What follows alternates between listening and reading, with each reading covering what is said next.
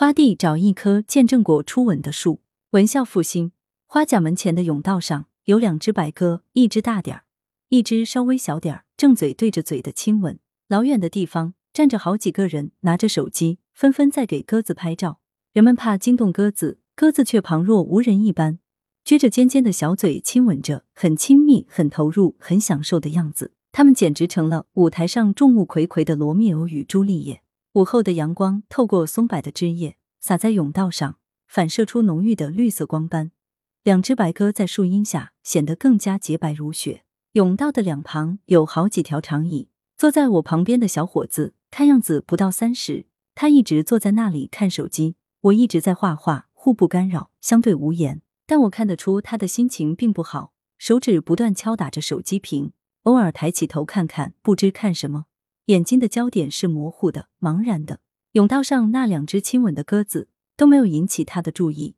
四月上旬的天坛，二月兰开得像疯了一样，烂漫如水，四处漫溢。但是甬道南侧的一片丁香，在前面的西府海棠都还没有开，不知为什么。天坛里的花比我住的小区里的花开的要晚，没有什么花开的四月，松柏荫下显得有些忧郁，有点像这个小伙子的心情吧。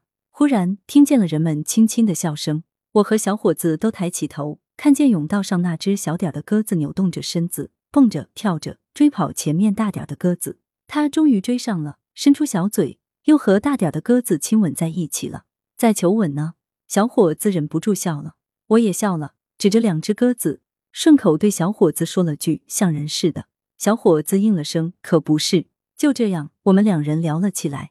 萍水相逢的人，相识的快，一个话题就可以如一点火星，点燃起一串鞭炮。更何况，北京人大多是自来熟，爱聊。不知什么个话茬儿，小伙子对我打开了话匣子。他指着那两只鸽子，对我说起了他自己这样一件事：三年前的秋天，别人给他介绍了个女朋友。认识没多久，彼此的感觉都不错。他约女朋友到天坛看银杏。北天门前的银杏叶正是一片金黄最好看的时候。看完银杏，拍完照，他拉着女朋友走进了西边的柏树林。他心里蠢蠢欲动，揣着个小心眼儿，想找个僻静的地方亲吻一下女朋友。他看出来，女朋友也有同样的心思，要不不会让他牵着手就往树林里走。他们走到一棵柏树下，那棵柏树枝叶分批低垂。正好可以遮挡住他们的身子。说到这儿，小伙子没再往下说，只是指指甬道上的那两只鸽子。我明白了，在那棵树下，他们亲吻了。我忍不住笑了，忽然想起当年看过的一个前苏联的话剧，演的是一对年轻人正在亲吻。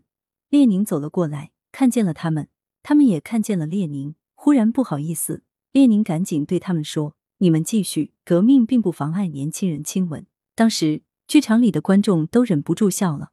小伙子见我笑，有些不解，以为我在笑他，不大高兴的问我：“您是不是觉得我有点可笑？”我忙摆手，对他讲起刚才忽然想起的话剧这一幕。小伙子听完也笑了，但我看出来了是苦笑，便问他怎么了。他告诉我：“您应该知道，从那次约会以后，没过多少日子，还没等到过春节，武汉疫情就爆发了。钟南山在电视里说人传人。”很多地方都紧张了起来，过年都没敢出门。现如今，这都到第三个年头上了，断断续续，办公、出门都受限制。我和他见面越来越少，关系也越来越淡。到最后，他说着，一摊双手。我明白了，无疾而终。是啊，疫情闹腾两年多了，还没有到个头。情侣的见面和亲吻，还不如鸽子自由自在、随心所欲呢。最后，小伙子告诉我，他今天休息，没事可干。忽然心血来潮，跑到天坛，想找找三年前两个人第一次亲吻时旁边的那棵树。可是他没有找到。